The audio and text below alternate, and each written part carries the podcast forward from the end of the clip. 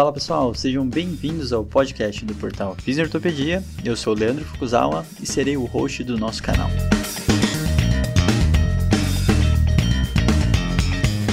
Esse podcast tem como função ressignificar o papel do fisioterapeuta em tempos modernos.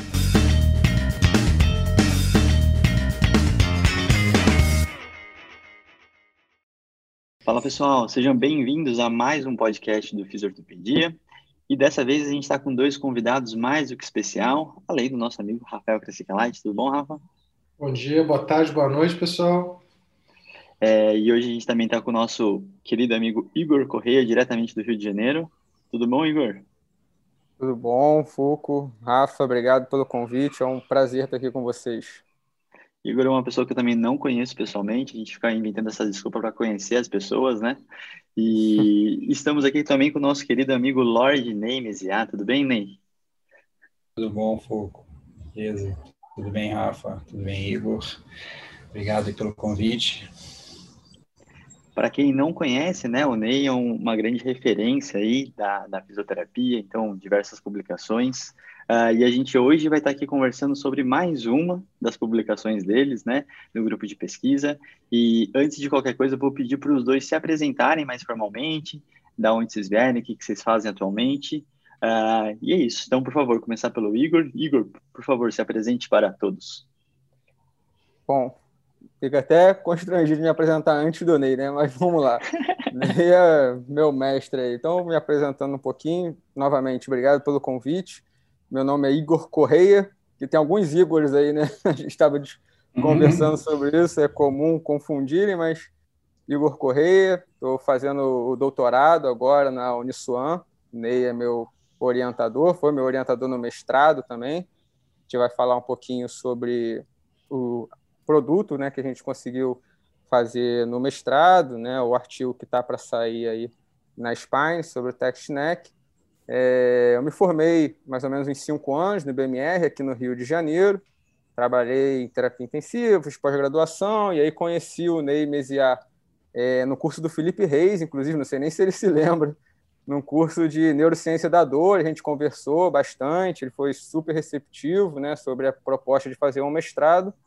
E cá estamos aqui, né, com o mestrado defendido, doutorado seguindo, e Obrigado, Ney. Vou até aproveitar o espaço para mais uma vez te agradecer aí pelas oportunidades de sempre. Muito bom. Ney Mesiá, sempre muito acolhedor. Ney, por favor, se apresente para todos. Obrigado, Igor. É... Obrigado, Fuco. Obrigado, Igor, também. É, eu, eu então, sou, sou professor do programa de mestrado e doutorado em Ciência e Reabilitação da Uniswan. É, eu fiz mestrado e doutorado em epidemiologia na Universidade do Estado do Rio de Janeiro.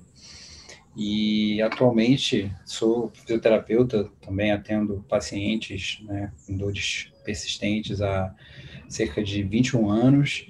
E é, minhas, as linhas de pesquisa, as principais linhas de pesquisa atualmente são é, sobre terapia cognitivo-funcional, e aí a gente tem alguns ensaios clínicos em andamento, e uh, sobre o TechSnack, né, que a gente está aqui para conversar um pouquinho sobre esse, esse artigo da Spine, né, que é do Igor é, Correia, né, e que ele realmente teve uma é, dedicação muito grande em relação à coleta de dados é, e conseguimos aí esse é o, vai ser com certeza é o maior estudo sobre sobre esse assunto é, que a gente vai ter aí publicado é, mas com certeza a gente a gente ainda não não parou por aqui né, não paramos nesse estudo tem mais coisa para vir né, mas aí eu espero que a gente possa conversar um pouquinho sobre isso aqui. Agradeço mais uma vez o convite,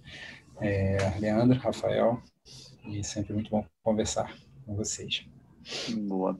Então a gente, para começar, né, vou pedir para o Ney introduzir o assunto e falar um pouquinho o que, que é o TechSnack. Então, Ney, explica para a gente, para quem não sabe o que, que significa a terminologia, né, o que, que é o TechSnack.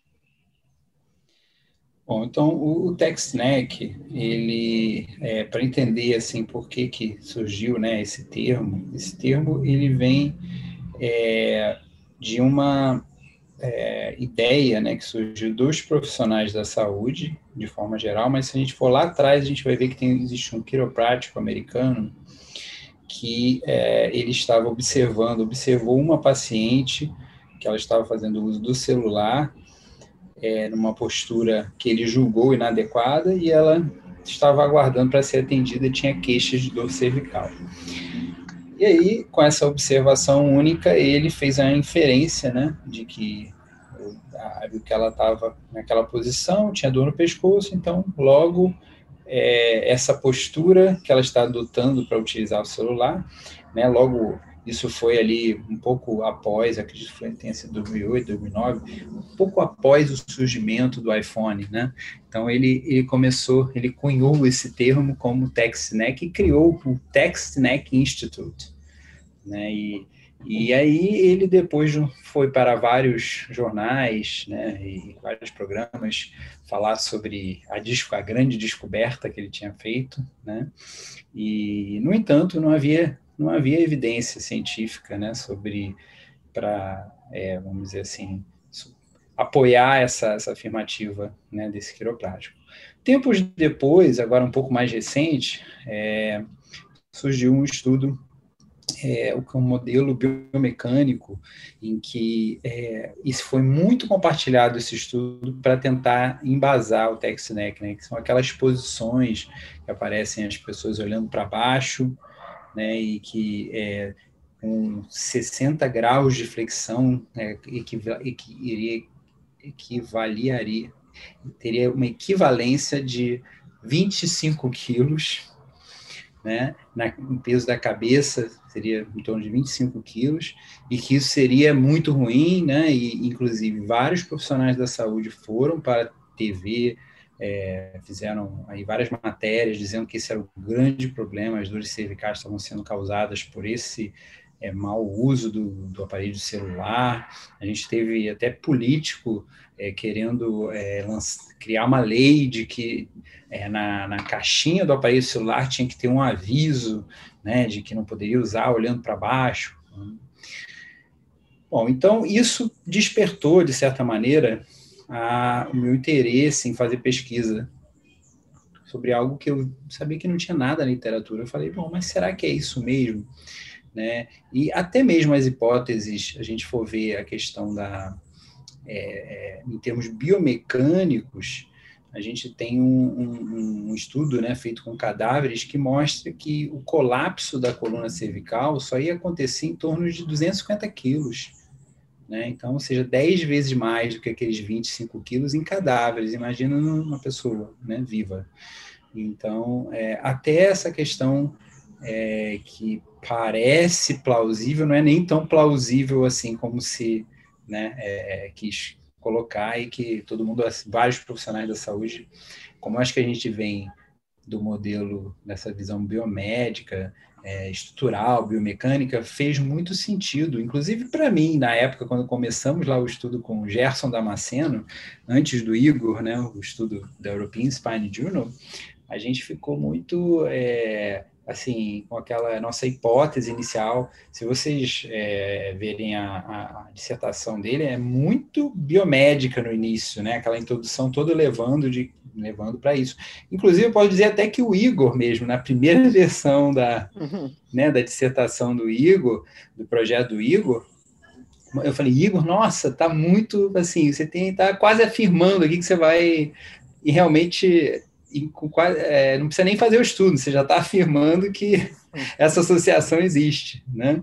Aí e, e foi muito mais ainda no primeiro estudo, né? E, e, e de que é, isso é muito a crença né, dos profissionais da saúde, né, de que a coluna é frágil e que imagina agora tem esse aparelho celular, tá todo mundo olhando para baixo e a gente vê as pessoas nas ruas.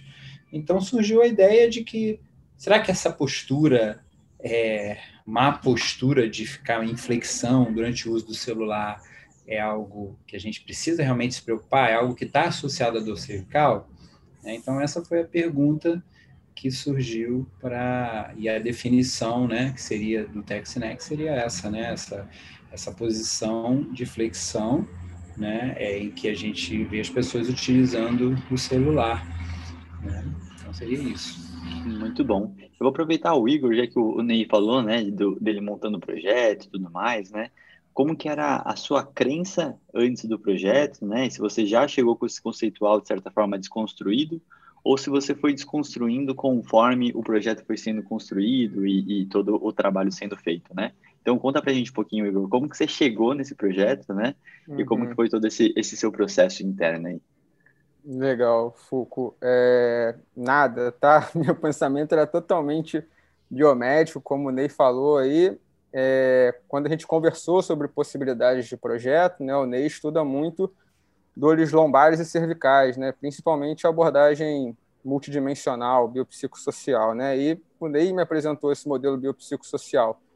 O primeiro projeto que eu escrevi em relação ao TechSnack foi totalmente biomédico, como ele falou, e aí ele me mandou uma lista de referências, olha, eu leio isso, isso, isso, isso, isso, isso, e eu caí dentro, mergulhei, né? E aí fui mudando meu meu raciocínio em cima de toda aquela referência, já tinha muita literatura, mas antes de, de conhecer o Ney, eu confesso que eu tinha um raciocínio muito biomédico mesmo.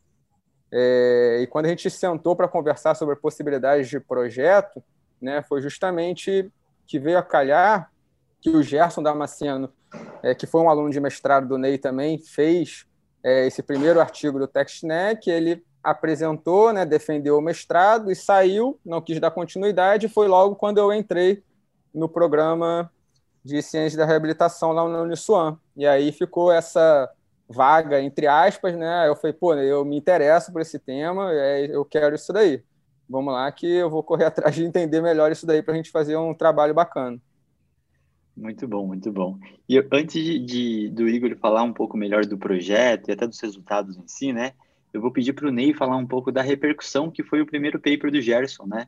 Que eu acho que é um dos grandes motivos que a gente, como vocês já viram, né? Ele é uma crença popular e a gente comumente fala muito sobre isso e muitos fisioterapeutas ainda corrigem, né? Eu acho que quando a gente fala de ergonomia, muitas vezes a gente também está pensando naquela cabeça olhando para o horizonte, né? Cadeira certa, mesa certa, né? Ah, mas de qualquer forma, Ney, fala um pouquinho da repercussão do primeiro paper, né? E até onde que vocês chegaram com esse paper aí? Bom, então o primeiro paper foi aquele tipo de né, é, cisne negro, né? Eu diria que foi um evento altamente impactante e imprevisível, porque é, quando o Gerson começou a chegou para ser aluno da Uniswan, não foi aquele aluno que me procurou porque queria fazer ser orientado, assim como o Igor.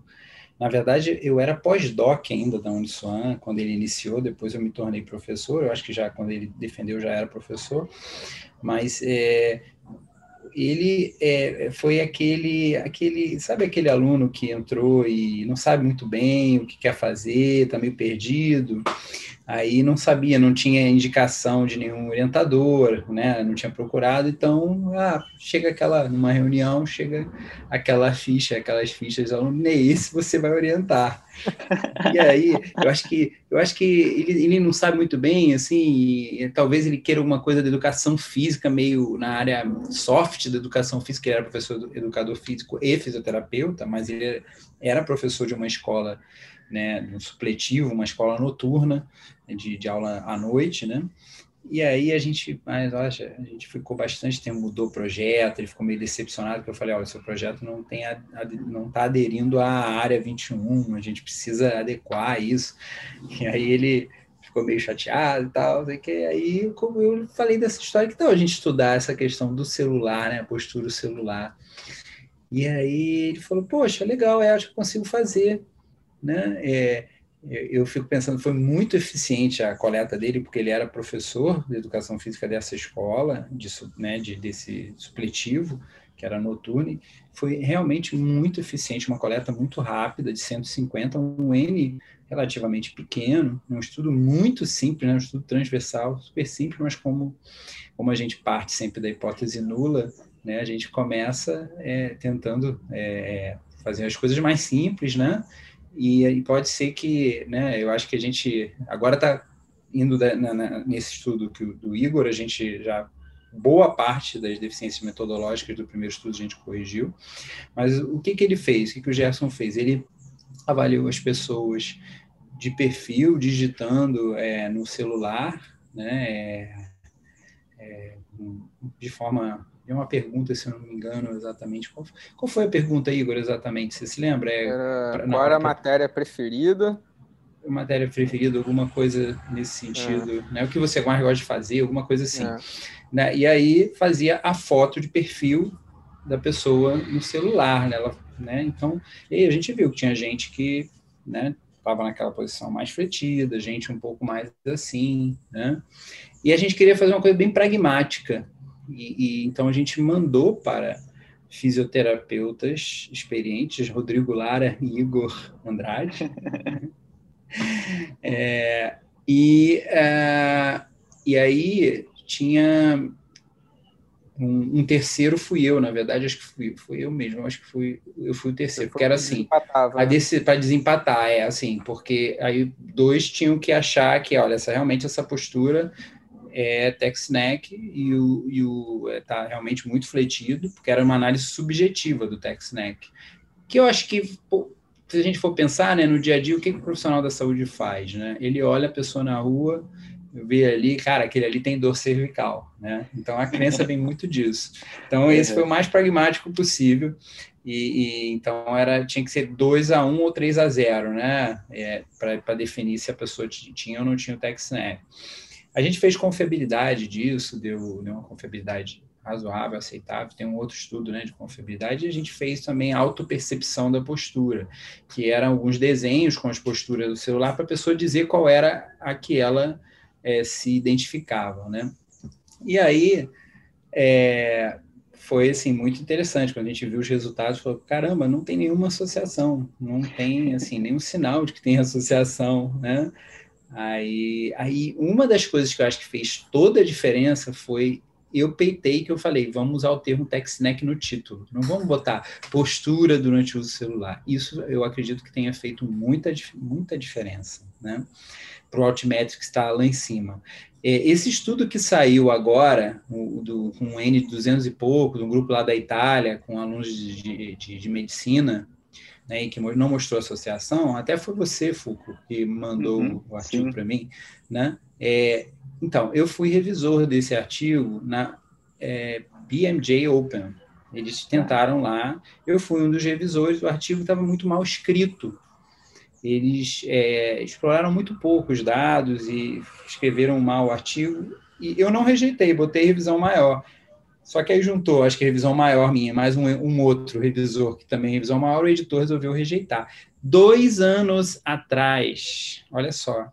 Caraca. E os caras não conseguiram publicar. E quando publicaram, publicaram no Journal Body Work com um título meio pouco expressivo, assim, não foi. Então, realmente, eu acho que faz diferença o TechSnack, né? Total. Então, total. É, é, foi, foi isso. aí e, e aí, esse nosso estudo, uma, como eu falei, que é um, é um cisne negro, porque na primeira semana já o artigo foi, assim, uma repercussão no Twitter muito grande, né?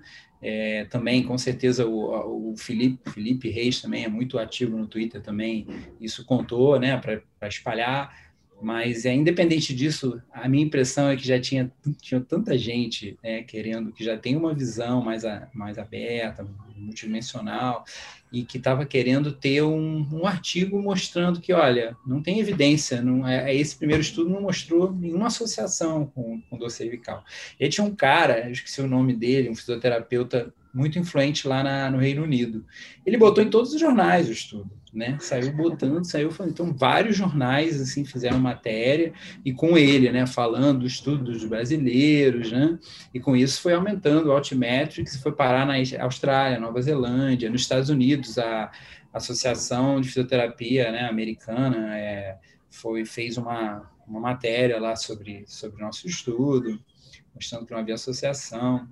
Então, aqui eu fui, fui, fui entrevistado pela CBN, é, e, e, aí depois, depois de um tempo, a Uniswan resolveu, começou a dar atenção maior, até trocaram a parte de, de marketing de lá para aproveitar melhor essa, né, essa repercussão.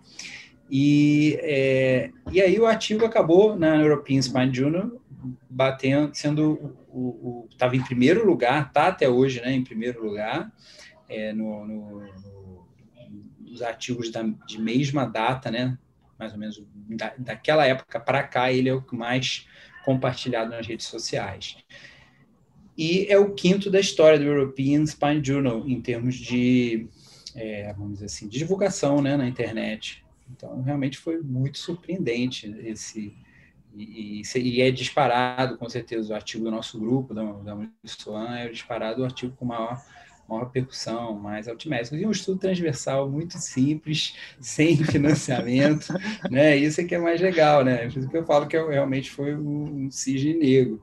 Eu não, eu não sei se vai acontecer, né? É, é exatamente essa. Não estou esperando, melhor não criar expectativas, né? Esse agora, esse agora da Spine, saindo, né? Que está saindo, é a gente não, não acredito que seja para consolidar, né, mostrar mais ainda, e a gente ainda tem um longitudinal para escrever, ainda tem mais coisa aí vindo. E ainda tem a outra parte que é da, da, análise subjetiva também, ainda vão sair mais uns dois, dois, dois papers tranquilamente, ou três, sobre, sobre esse assunto. Talvez esse assunto, eu acredito que nos próximos cinco anos ele morra. Não vai ser mais uma linha de pesquisa de text-neck.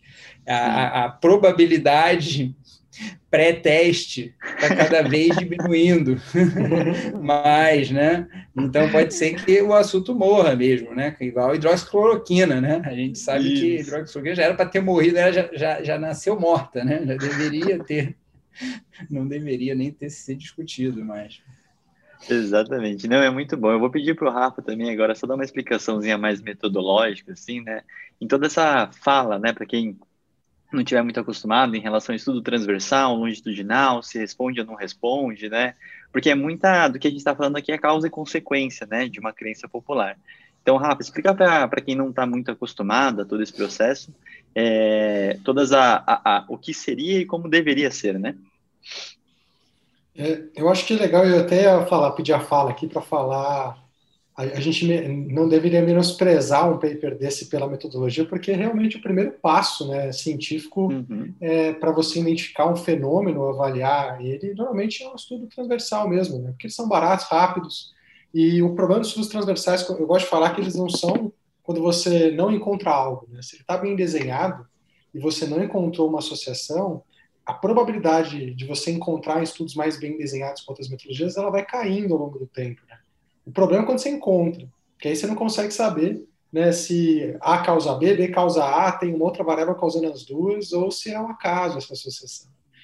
É, e assim, tem alguns papers que a gente vê na história aí da literatura que são muito, muito seminais, assim, aquele, aquele trabalho marcante, né? Eu estava achando aqui o paper da, do Apgar, que a gente fala assim, ah, uhum. estudo retrospectivo é horroroso o estudo que definiu que o Apgar era um fator de risco, dependendo para a mortalidade, né? Dependendo na nota do Apgar no primeiro e no quinto minuto lá, é, até um mês de mortalidade de, de pós a, o momento do nascimento, era um estudo retrospectivo que foi publicado na Science ou na BMJ, se não me engano.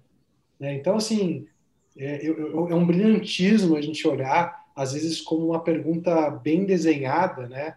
É, não precisa, não precisa fazer um ensaio clínico, né? Nem, tem, nem faz sentido fazer um ensaio clínico nesse caso, mas às vezes, quando você tem uma pergunta muito bem formulada, a gente consegue começar a produzir um processo científico em cima de estudos com relativamente mais simples do ponto de vista metodológico.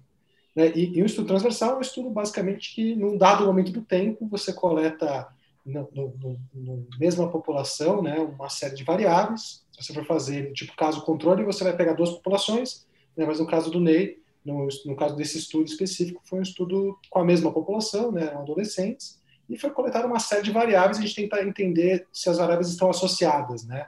se elas têm alguma correlação, se elas andam juntas em algum sentido. É, a gente tem aquela frase clássica de né, associação não é causalidade, mas eu vi uhum. recentemente uma outra frase muito legal que falava assim: associação não é causalidade, mas associação indica que aquelas variáveis estão dentro de alguma relação causal maior, uhum. né, que a gente poderia investigar. Então, acho que essa talvez seja a melhor deixa aí, que é se eles tivessem encontrado algo nesse primeiro estudo, né, justificaria a gente continuar gastando recursos investigando de forma longitudinal, para ver se, ele, se o TexNEC é um fator de risco para desenvolvedor, ou se mudar a posição é, ajuda os pacientes, as pessoas a terem menos dor, no estudo experimental, do tipo ensaio clínico, né? Então, É, basicamente, acho que é isso. Eu vou ficar falando. Eu acho isso interessante do jeito que você colocou até, Rafa, porque eu acredito que muita gente corrija essa postura, né? Vem observações clínicas interessantes e positivas, né? Respostas positivas, mas aí eu acho que tem essa coisa, né? De entender que essa intervenção que eu posso fazer não necessariamente significa que é a causa ou o efeito do processo, né? Então eu acho que isso é um, um ponto importante, mas para a gente aproveitar esse gancho e também é, facilitar o entendimento metodológico, né? Mas eu vou pedir para o Igor agora falar um pouquinho do que, que ele fez né, no, no doutorado dele uh, e qual que é a diferença desse primeiro paper para o segundo, né, que o Ney falou que teve algumas correções, alguns ajustes em relações metodológicas e principalmente o que, que você encontrou, Igor. Legal. É, primeiro, esse artigo que está para sair na Spine agora, né, é produto do mestrado, né? Agora já defendi o mestrado em dezembro do ano passado e estou no doutorado agora. O objetivo do doutorado é fazer o longitudinal, né? A gente está seguindo com a coleta e, enfim, está correndo ainda a pandemia, que a gente teve que dar uma parada, mas vou falar um pouquinho em relação ao mestrado, então, né? Esse artigo mais atual. Então, em comparação com o artigo que o, do Gerson Damasceno, o que, que a gente fez de diferente, né? A gente aumentou o N consideravelmente, foi um N de 150 que o Gerson fez, a gente aumentou para 582, foi a nossa amostra. Quando o Ney fez o cálculo da amostra, deu 560. Eu falei, que isso, Ney? Não vai dar tempo de fazer isso em dois anos, não, mas realmente um estudo transversal, ele corre mais rápido, né? Como você faz uma única avaliação no tempo ali, um corte transversal, você consegue rodar de forma mais rápida. E graças a Deus deu, deu tudo certo quanto ao N, a gente até passou um pouquinho, a gente conseguiu 582 voluntários, né, participantes. É, a gente, além da análise subjetiva que foi feita no primeiro artigo, a gente conseguiu uma análise quantitativa, utilizando o CRON, né, que é um inclinômetro, é, Cervical Range of Motion. É um inclinômetro que é semelhante a um óculos, você coloca no, no participante e a gente solicitou que ele enviasse uma mensagem para algum amigo, algum colega, simulando ali o uso diário, né, o uso, como ele usa no dia a dia, e quando ele inclinava a cabeça, a gente registrava ali o ângulo que ele adotava durante o uso do celular, né? É, a gente fez alguns acréscimos no questionário também. Então, a gente conseguiu uma estrutura lá na, na Uniswan, onde a gente tinha um stand bem no pátio, muito bem localizado, então tinha um fluxo muito grande de pessoas no pátio da Uniswan, então a gente colocou um banner lá para captar o máximo de gente. Né? Tiveram alguns alunos de iniciação científica do NEI que me ajudaram também. Então a gente conseguiu é, um fluxo grande para atingir esse N alto. Né? Então o participante chegava, a gente explicava todos os processos ali da pesquisa, os objetivos, ele assinava o termo de consentimento, né, livre esclarecido, e preenchia o questionário. Então, o questionário tinha questões sociodemográficas, e aí ele passava para questões em relação ao uso do celular, quanto tempo ele usava no dia a dia, uma estimativa, né? Hoje em dia os, os aparelhos tão, já até te dão essa resposta, né? Uhum. O próprio iPhone semanalmente me manda uma mensagem aqui, ó, seu uso do celular tem tantas horas, subiu, diminuiu, então interessante essa, esse ponto. Muitos já olhavam, outros eh, faziam uma estimativa mesmo de uso. Tinha questões em relação à dor, quem apresentava dor cervical, se achava que era decorrente do uso do celular ou não.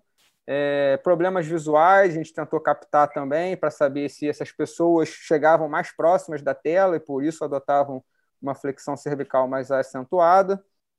É, acrescentamos questões psicossociais, para avaliar toda essa, essa multifatorialidade, né? Botamos questões sobre depressão, ansiedade, medo, cinesiofobia, qualidade do sono.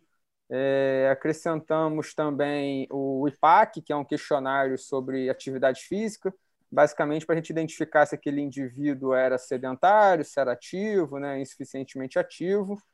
E colocamos também um questionário, ficou um pouquinho extenso, né, mas dava tempo de preencher é, um questionário sobre é, o uso, né, o vício, não era bem um vício, mas o uso do smartphone, dependência do smartphone, esse era o uhum. questionário. Então, o quão dependente o indivíduo se considerava do smartphone. Né? Então, ele demorava em torno ali de uns 10 minutos para preencher o questionário todo. Preenchia o questionário, a gente estava ali para qualquer dúvida. E em seguida, a gente fazia os registros fotográficos. Né? Então, a gente fazia basicamente quatro registros. Ele em pé, sem o Chrome, utilizando o celular, né? mandando a mensagem. Em pé, com o Chrome.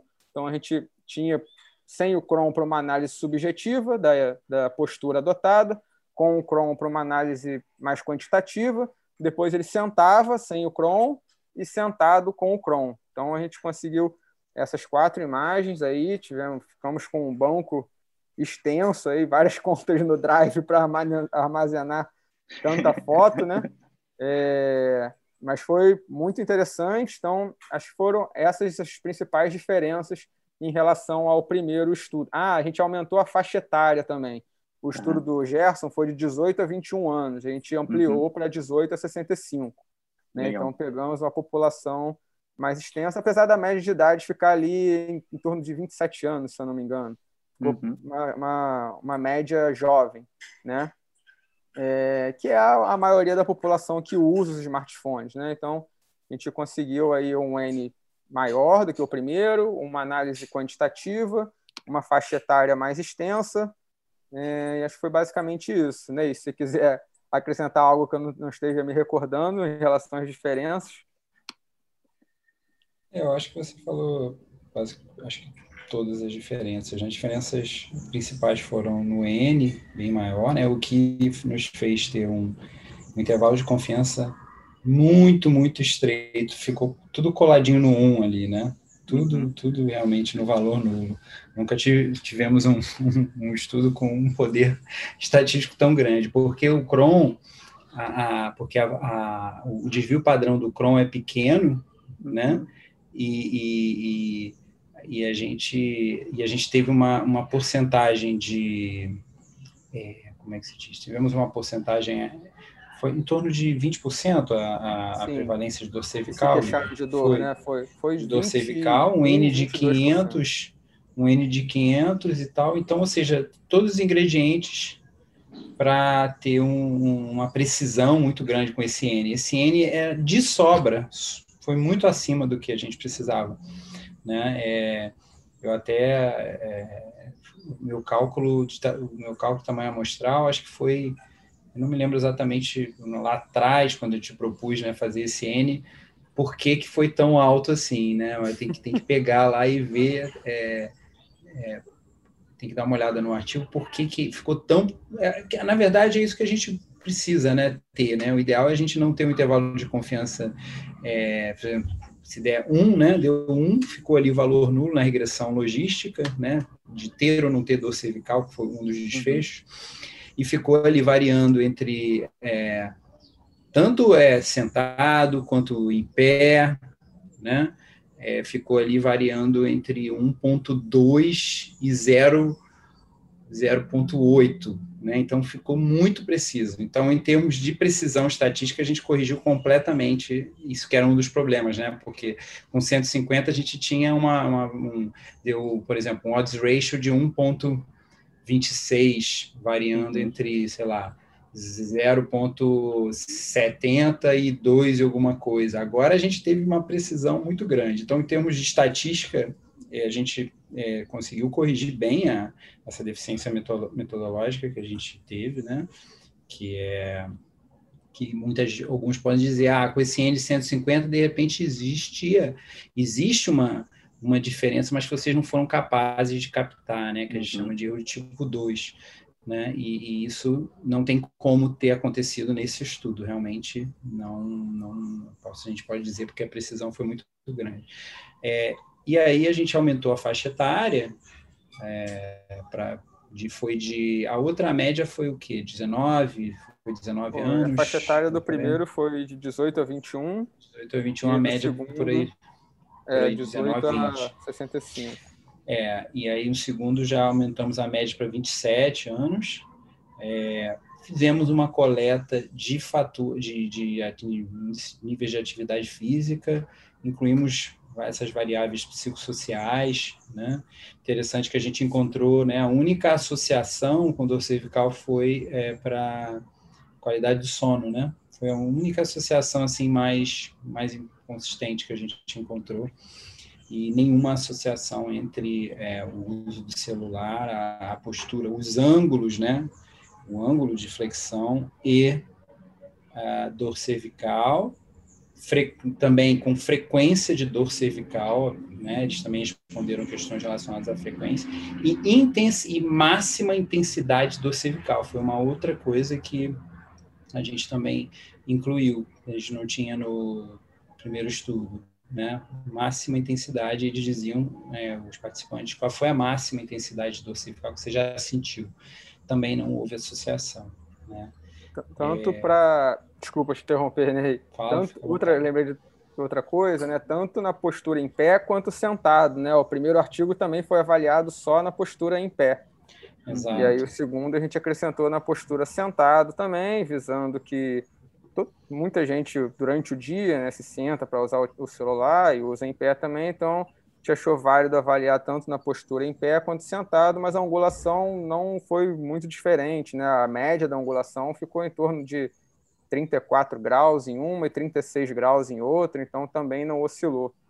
É, não teve grandes mudanças em relação à postura em pé ou sentado. Nenhuma das duas se associou com queixa de dor, com a máxima intensidade de dor ou com a frequência de dor, né? Não necessariamente os, uh, essa prevalência de 20% dos participantes que se queixaram de dor cervical adotavam uma flexão cervical mais acentuada.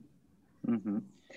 É, não, a postura, as posturas são, se você pegar o box plot, elas estão assim idênticas praticamente. Sim. Quem tem dor, quem não tem dor em relação ao Crohn, né? É, então, realmente, e então aí o que, que a gente tem nesse nesse esse é o, é o que do, do artigo desse, desse, artigo da Spine e o que a gente tem é, a gente está falando longitudinal o N que você já tem longitudinal é de 300 e pouco, não é? 300 e alguma coisa. É quase é 400, sim. É, então, já tem um N que talvez, mesmo com a pandemia, se a gente não, não, não der continuidade, porque a ideia no longitudinal era a gente, é, é, para garantir, pensando já na perda, na possível perda, a gente ia uhum. aumentar para 900 a, o N de base, né?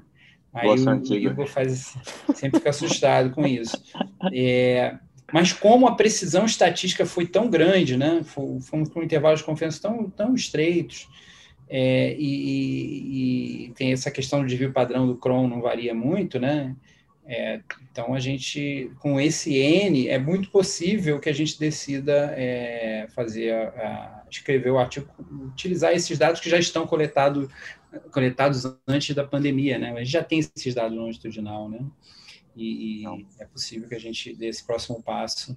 E porque, ah, na verdade, o que eu, eu penso que o que a única coisa que está faltando aí é a temporalidade. A única coisa é a exposição preceder o desfecho. Né? Então a gente só tem a única coisa que falta, é, é que aí só o longitudinal vai poder. Só que é isso que o Rafa estava falando, né? A gente já parte de uma probabilidade pré-teste muito baixa e já aumenta, diminuímos mais ainda. Então uhum. falta só, vamos dizer assim, se o longitudinal der negativo, é tipo, olha, não vale a pena mais fazer estudo. A gente quer meio que consolidar isso, não vale a pena mais fazer estudo sobre esse assunto. Esquece isso né? É, mas é a, a, e o que nos motivou também da continuidade foi, foram os questionamentos, né? Ah, mas vocês uhum. vários questionamentos metodológicos, mas a gente sempre tem que levar. É, e eu fiquei uma vez eu fiquei muito muito na dúvida, né? Vale a pena dar continuidade a essa pesquisa, essa linha de pesquisa? Eu falei, bom, vamos. Um, eu reconheço que um pouco da motivação ela é da questão do que a gente vê todos os dias nas, né, nas redes sociais. Né? Isso motiva a gente dar continuidade né, para é, ter, assim, vamos dizer assim, botar essa probabilidade lá embaixo, né? zerar isso aí praticamente. Né? Nunca a gente vai zerar. Lembrando sempre que a gente parte da hipótese nula né? e a gente faz os estudos, é, a gente tenta, né, com essas hipóteses é rejeitar a hipótese nula, né? tenta ter evidência para mostrar que existe associação.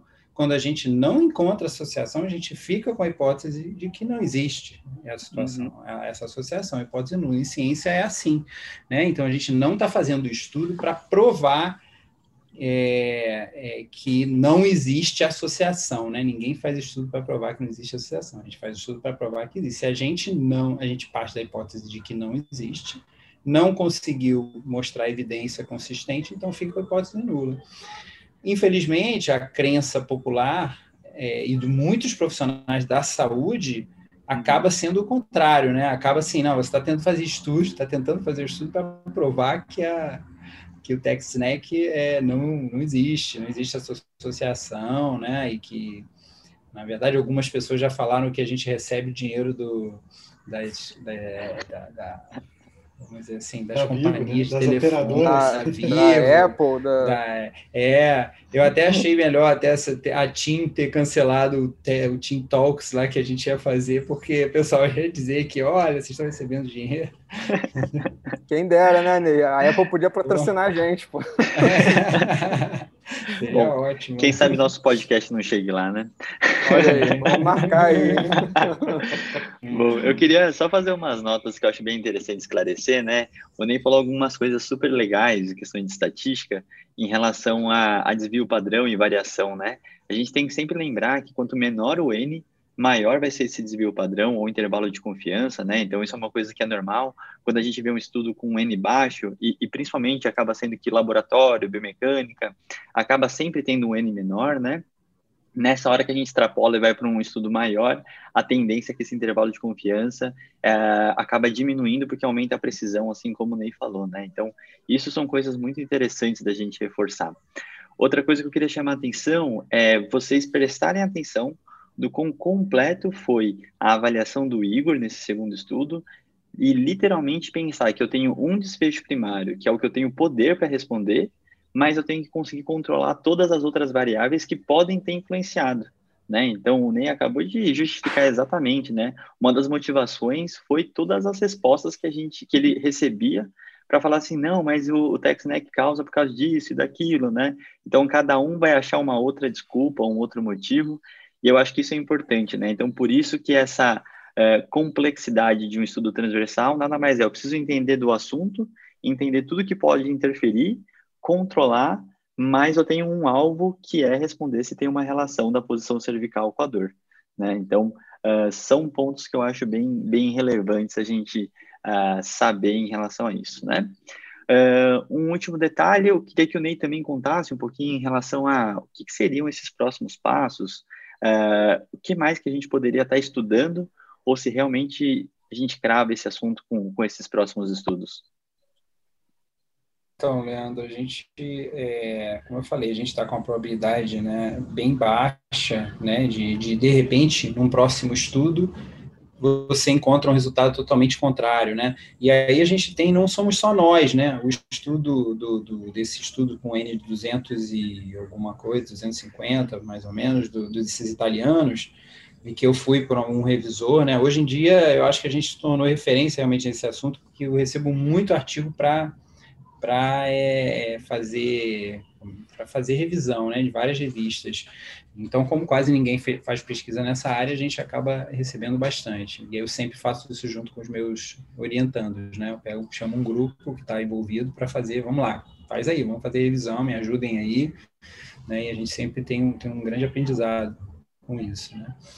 Então, assim, eu acho que é, os próximos passos é a gente fazer realmente o longitudinal, né? E já que a gente se propôs a fazer, a corrigir, fazer todas as correções metodológicas do primeiro estudo, a gente fazendo o longitudinal, é, a gente consegue, é, vamos dizer assim, então, é, a temporalidade, que é a última coisa aí que está faltando, né, a, a gente pegou quem tinha na linha de base, não tinha é, dor cervical e acompanhou durante um ano para ver se aqueles que tinham uma postura mais fletida iriam desenvolver, né, incidência aí nesse período aí. No, no, é, na verdade, a gente é, não daria para dizer que a incidência é, não deixa de ser incidência, né, novos casos, mas na verdade a gente vai ver num segundo momento do tempo quem está com dor cervical, né, quem nesse período e não tinha, desenvolveu dor cervical, né.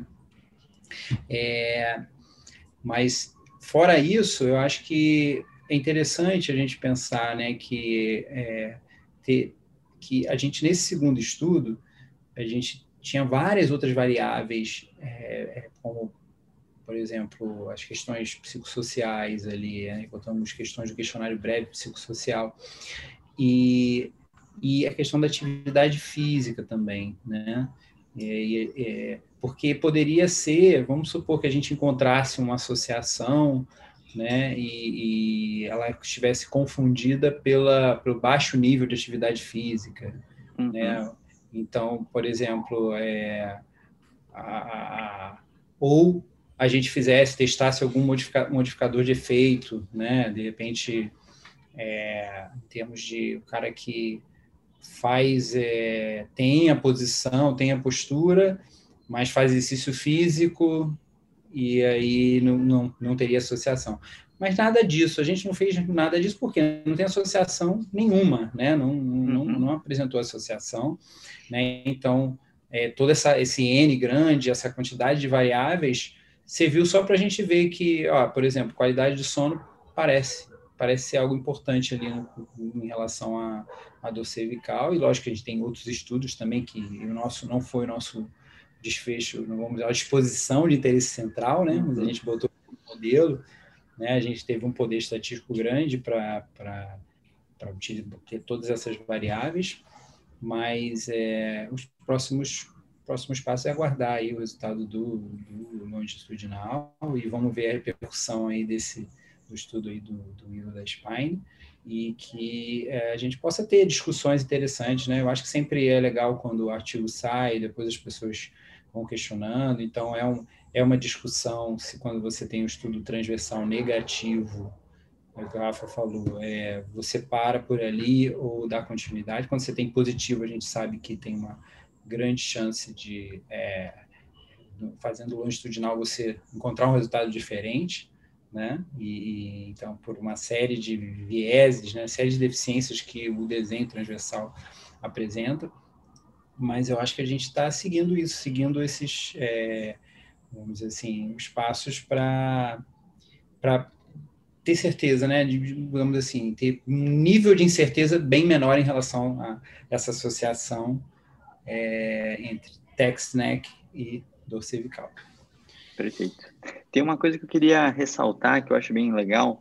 É, a gente fala muito sobre crença, né, do fisioterapeuta hoje, né, e popular. E tem uma coisa que é engraçada, que a gente não está falando de modelo biopsicossocial propriamente dito, porque a gente está falando que essa crença do fisioterapeuta ela está sendo quebrada por um estudo, né? Então muitas vezes as pessoas ficam nessa coisa, ah, o modelo biomédico versus o biopsicossocial. Então o modelo biopsicossocial, não, é as evidências mostrando que não tem uma relação, né? Então antes de falar da multidimensionalidade da dor, eu acho que a gente tem esses aspectos que uh, eu particularmente também entendi isso no meu mestrado, que eu estudei biomecânica da corrida e também não encontrei grandes questões. Você também sabe que na biomecânica da corrida não tem grandes associações com lesões, né? Uh, e isso são coisas, acho que, importantes de ressaltar, né? Antes da gente entender só de biopsicossocial, a gente precisa entender de metodologia para entender como que a gente correlaciona uma coisa com a outra, né? É, a gente está indo para os minutos finais, a gente está meio até meio estendido aqui. Eu vou pedir para o Igor falar as palavras finais dele, falar quanto tempo que ele tem para defender isso, saber quando que a gente vai ver os próximos resultados, e depois o Ney também fazer o fechamento. Legal, Ney. É, Fulco, obrigado. É, então, como o Ney falou, falta, falta pouco aí para a gente fechar a tampa, né? De chegar e falar, ah, ó, não vale a pena mais a gente estudar sobre isso, mas deixa eu defender o doutorado primeiro, né? Depois a gente fecha essa tampa. Então, tem alguns estudos para saírem também. A gente, como a gente fez imagens com o Crohn e sem o Crohn, tem a análise subjetiva, tem o longitudinal que está correndo. E como o Ney falou, a gente tem a possibilidade ainda de aumentar mais esse, esse N do longitudinal também, que é a proposta do meu doutorado. É, acredito que em breve a gente tenha cada vez mais evidências sobre. Ah, é um assunto que, que muito me interessa. É, como palavras finais, estou muito grato de, ser, de estar aqui conversando com vocês. Os três são grandes referências para mim. É, e espero voltar mais vezes. Vamos lá. Obrigado. Com certeza, Igor. Quando você terminar esse doutorado, você vem falar para gente. Ney, por favor. Bom, é, queria agradecer, né, mais uma vez aí, a oportunidade. Muito bom estar aqui, né, conversando com vocês, estar aqui com o Igor, né, que é, realmente se dedicou muito, aí, evoluiu muito do mestrado do doutorado, né, o Igor que vem de uma área mais da de hospitalar, respiratória e né, fez um mestrado e doutorado que é, colocou ele na área musculoesquelética com, com de, de, forma bastante, é, vamos dizer assim, consolidou, né? Eu acho que essa isso, né? É, e ele, eu acho que talvez até por ele ter ter estado veio dessa área, dessa outra área, talvez ele tenha absorvido com mais facilidade, tinha mais menos crenças biomédicas, né? Relacionadas à área musculoesquelética, né? Então, eu acho que também isso talvez tenha sido uma vantagem para o Igor. É, e realmente tem, tem, tem crescido muito em termos de. Dá para perceber, né? Quando eu mando os artigos para revisão, eu fazer uma revisão, né? Eu mando para o grupo do TechSnack ou para o grupo do CFT, me ajudem aí, falo, fazem os pareceres de vocês e a gente e aí eu faço o meu, depois a gente junta tudo e manda parecer. E é muito legal esse processo. E o Igor claramente está conseguindo perceber bem as deficiências metodológicas dos estudos, né? E tá, tá é, teve uma evolução muito, muito boa, né? muito grande nesse sentido, né? E para finalizar, né? Eu acho que o que a gente também você falou da questão metodológica, do, do da, da, questão é, do modelo biopsicossocial, né? A gente fazer esses estudos e estamos mostrando que não, não parece não haver associação né, entre tex, tex né, e dor cervical. É, e aí que é, isso faz a gente pensar, reforça né, é, essa ideia né, de que a gente tem que ter uma visão mais abrangente, né, e que vem de evidências científicas. Né? Então, o modelo biopsicossocial desde 1900, 1977, né, é, uhum. quando Engel né, é, publicou o artigo na Science, propondo esse modelo. Né? Só que a gente tem cada vez mais de lá para cá uma quantidade enorme de evidência de que faz mais sentido pensar dessa maneira, sem, né, de uma forma mais abrangente, de que outros fatores, né, existe uma série de interações aí de fatores que a gente não desconhecidos, né, com certeza, uhum. mas a gente vai se livrando de coisas desnecessárias que às vezes são argumentos para ter um tipo de pensamento que vai levar a um excesso de exames e um excesso de tratamentos. Né? Eu acho que esse é o ponto. Quando você fragiliza uma coluna cervical, o paciente, né, e, todo, e fica na mídia isso, na mídia, todo mundo falando, o fisioterapeuta reforça essa crença, isso faz com que é, a pessoa, quando tem é, uma dor, é, venham esses pensamentos, alguém fale esse tipo de coisa para ela, né? E aí, qual a probabilidade dessa pessoa buscar mais serviços de saúde, fazer mais exames, tratar aquilo como se fosse mais frágil? E a gente sabe que o comportamento muda, né? A gente sabe que o comportamento das pessoas com dores de coluna é muito influenciado pelo meio que elas vivem. Então, eu acho que as boas razões para a gente, é, independente né, vamos dizer assim, da gente dizer que a questão é modelo biopsicossocial, é, é, isso reforça essas nossas ideias, né? mas isso reforça a ideia de que a gente tem que é, mostrar que é para o paciente que realmente a coluna é forte, é existente, é, a coluna cervical também, não só a coluna lombar, né, a coluna cervical, mas a coluna cervical é frágil, né? Não, ela é muito mais forte do que a gente é, pode imaginar, desde que ela seja bem condicionada, né, fisicamente, né, e que esteja livre também dessas crenças negativas que fazem muitas vezes as pessoas terem uma qualidade de vida pior. Né? Então, essa é a minha última. É, finalizo aqui, agradeço mais uma vez, Leandro, é, Rafael, é, e aí, ótimo estar aqui também, mais uma vez, conversando com vocês.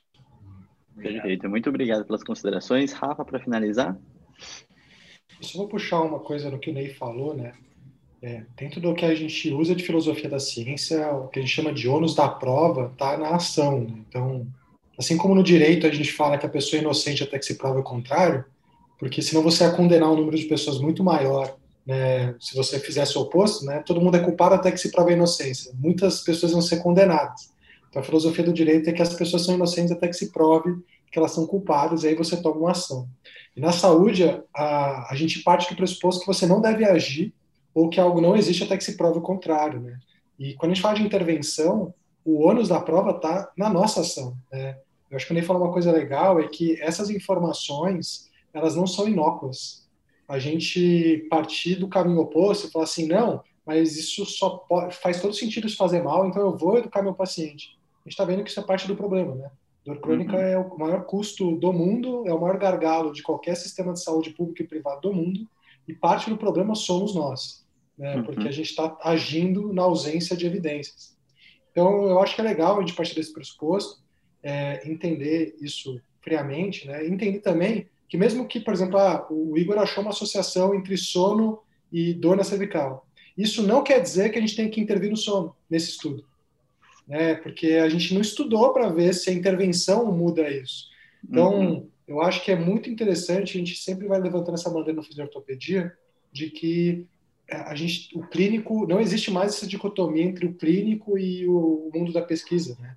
Eu acho que para o clínico fazer um bom trabalho hoje, ele precisa conseguir beber da água da ciência, porque não beber é parte do problema do que a gente está vendo aí, né? desse impacto da dor no mundo. Então, só complementando o que o Ney falou aí, né? E, e a, a, filosofia da ciência é a mesma para mandar um cara para a Lua, né? Para decidir se ele vai fazer uma cirurgia ou não, ou se a gente vai dar uma informação e intervir na nossa área. É a mesma filosofia. Então, se você concorda que alguma coisa não deveria ser feita, né, do ponto de vista médico, é a mesma filosofia que se aplica a gente. Não, não dá para ter duas, dois pesos, duas medidas, né? Perfeito. Não, e é uma coisa que é interessante que a gente sempre tem que ter constantemente o trabalho da imparcialidade, né? Então, nós, seres humanos, não somos imparciais, a gente sempre vai ter uma opinião, sempre vai ter uma crença, mas na hora que a gente vai fazer uma pesquisa, ler uma pesquisa, a gente precisa treinar nossa imparcialidade para conseguir a, entender os dois pontos, né? Mas, enfim, se deixar, a gente fica horas e horas falando disso, que esse assunto a gente gosta. A gente agradece a presença de todo mundo, principalmente do Ney e do Igor aqui, e até o próximo episódio. Valeu, pessoal. Tchau, tchau.